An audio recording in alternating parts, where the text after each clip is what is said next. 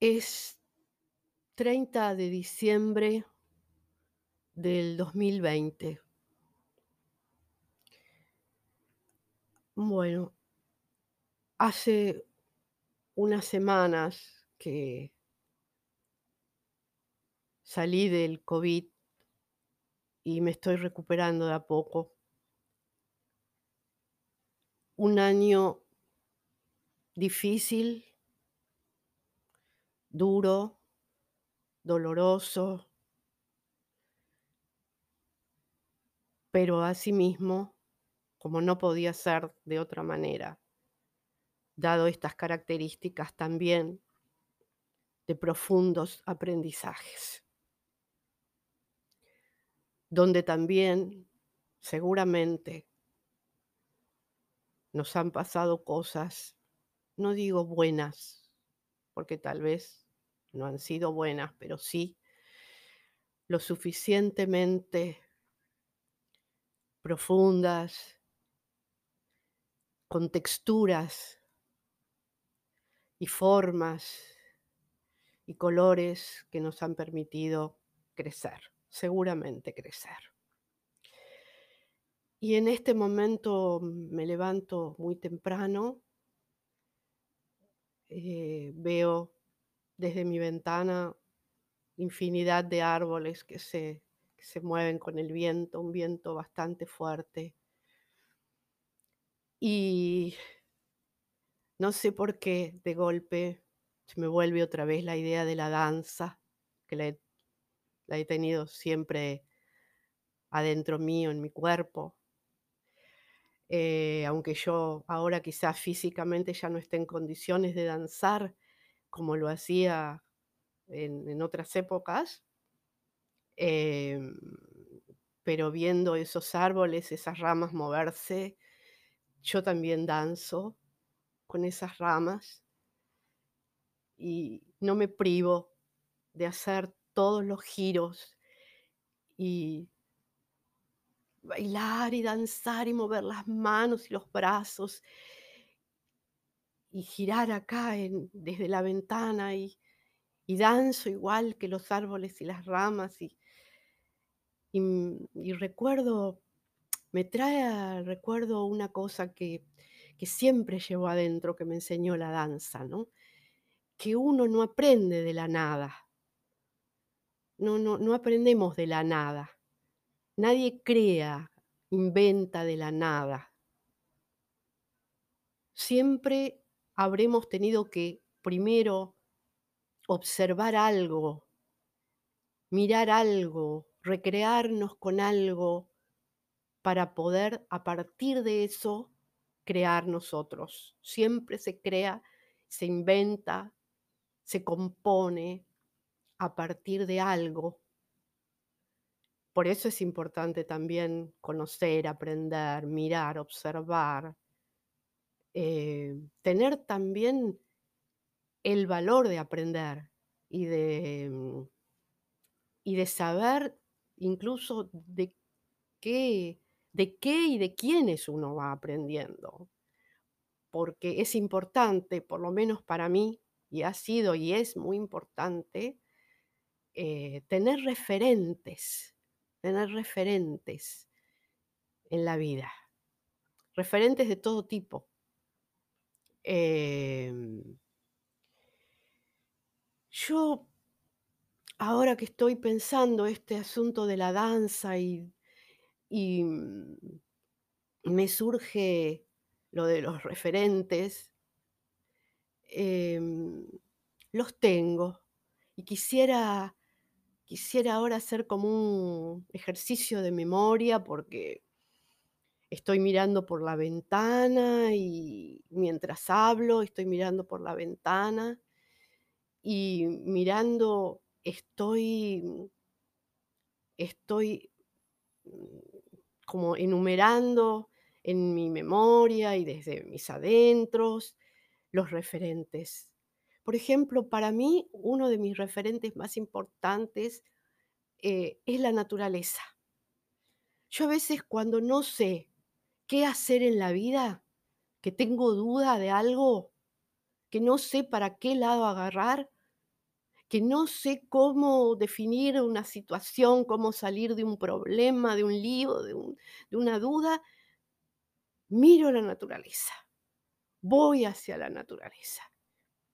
Miro los árboles, miro cómo se se desempeña todo el proceso de la naturaleza, cómo es el proceso de la tierra.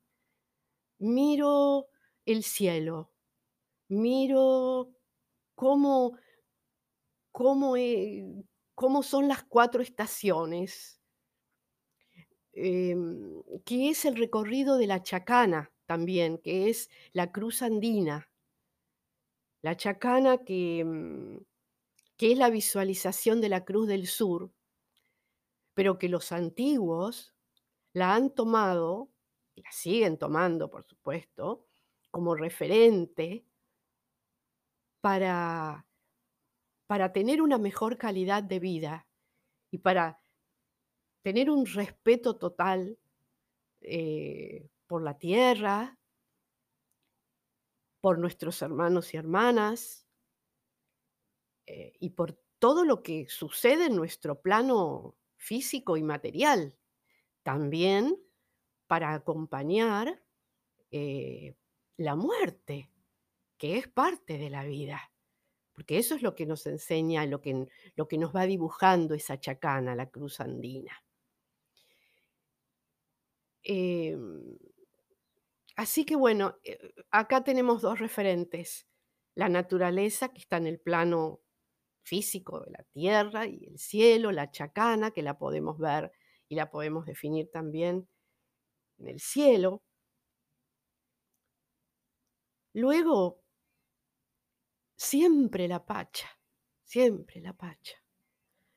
Porque mirándola y y siguiendo la línea de la Pachamama podemos entender esto de la siembra, el cultivo y la cosecha.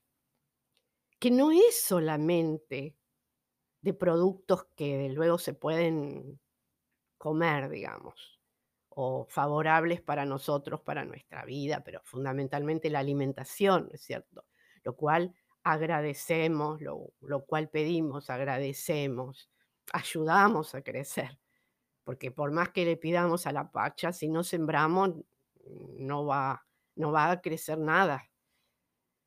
Entonces, también esto que ahora se me ocurre, em, lo de no es hablar sino hacer.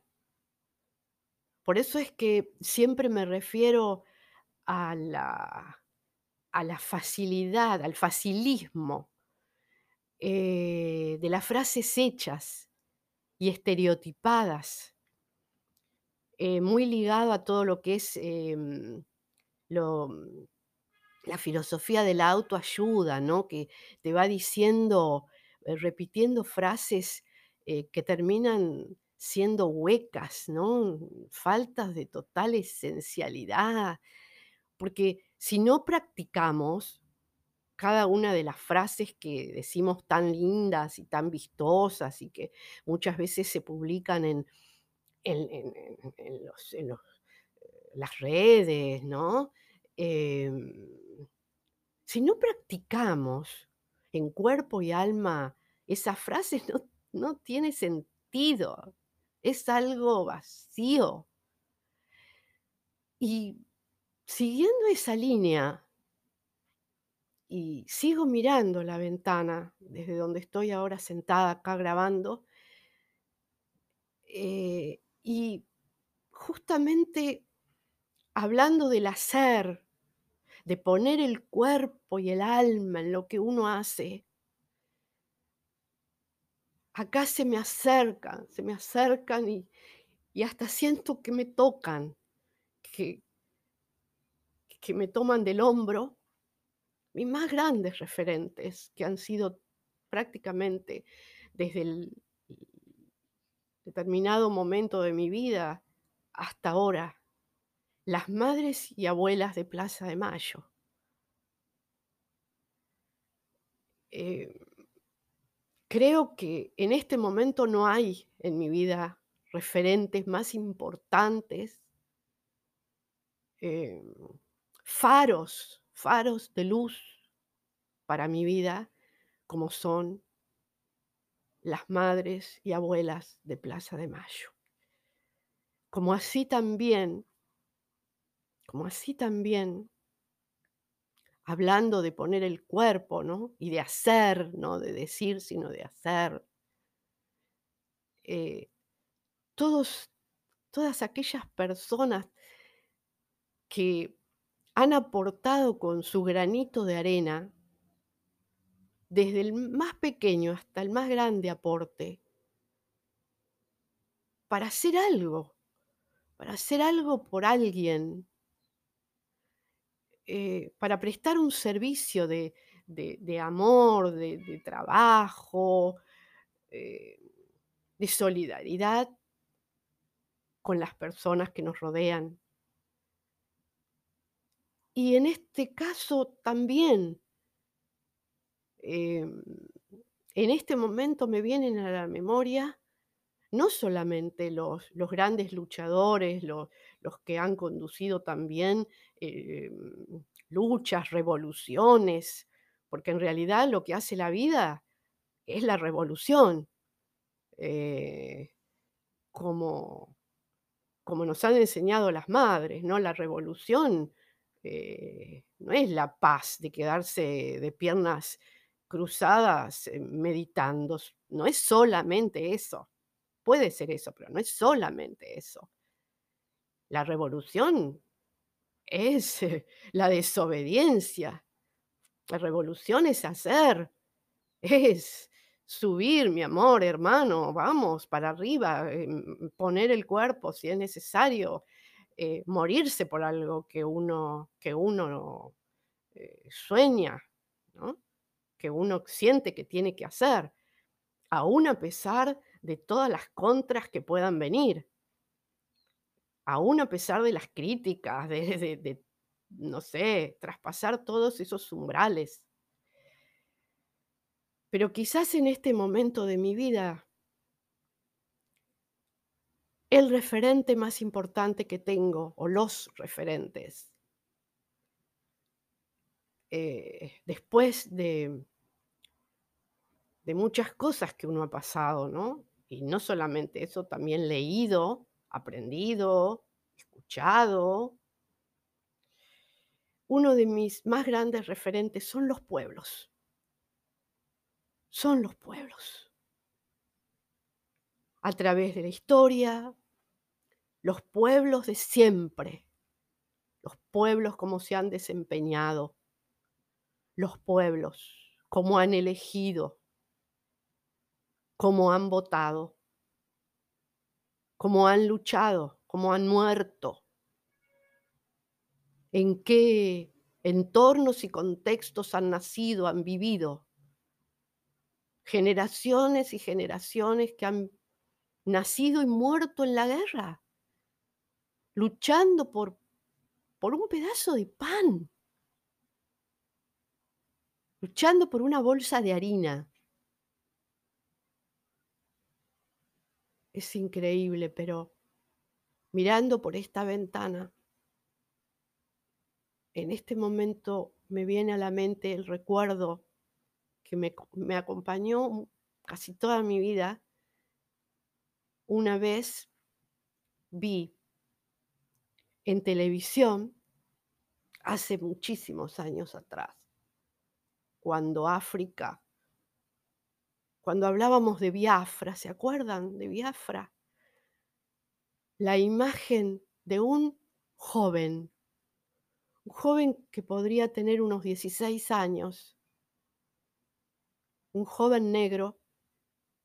Habían tomado la imagen, él estaba así, creo como sentado de su rostro. Triste muy triste, muy triste. Y en un momento, así con la cabeza inclinada se le se le cayó una lágrima.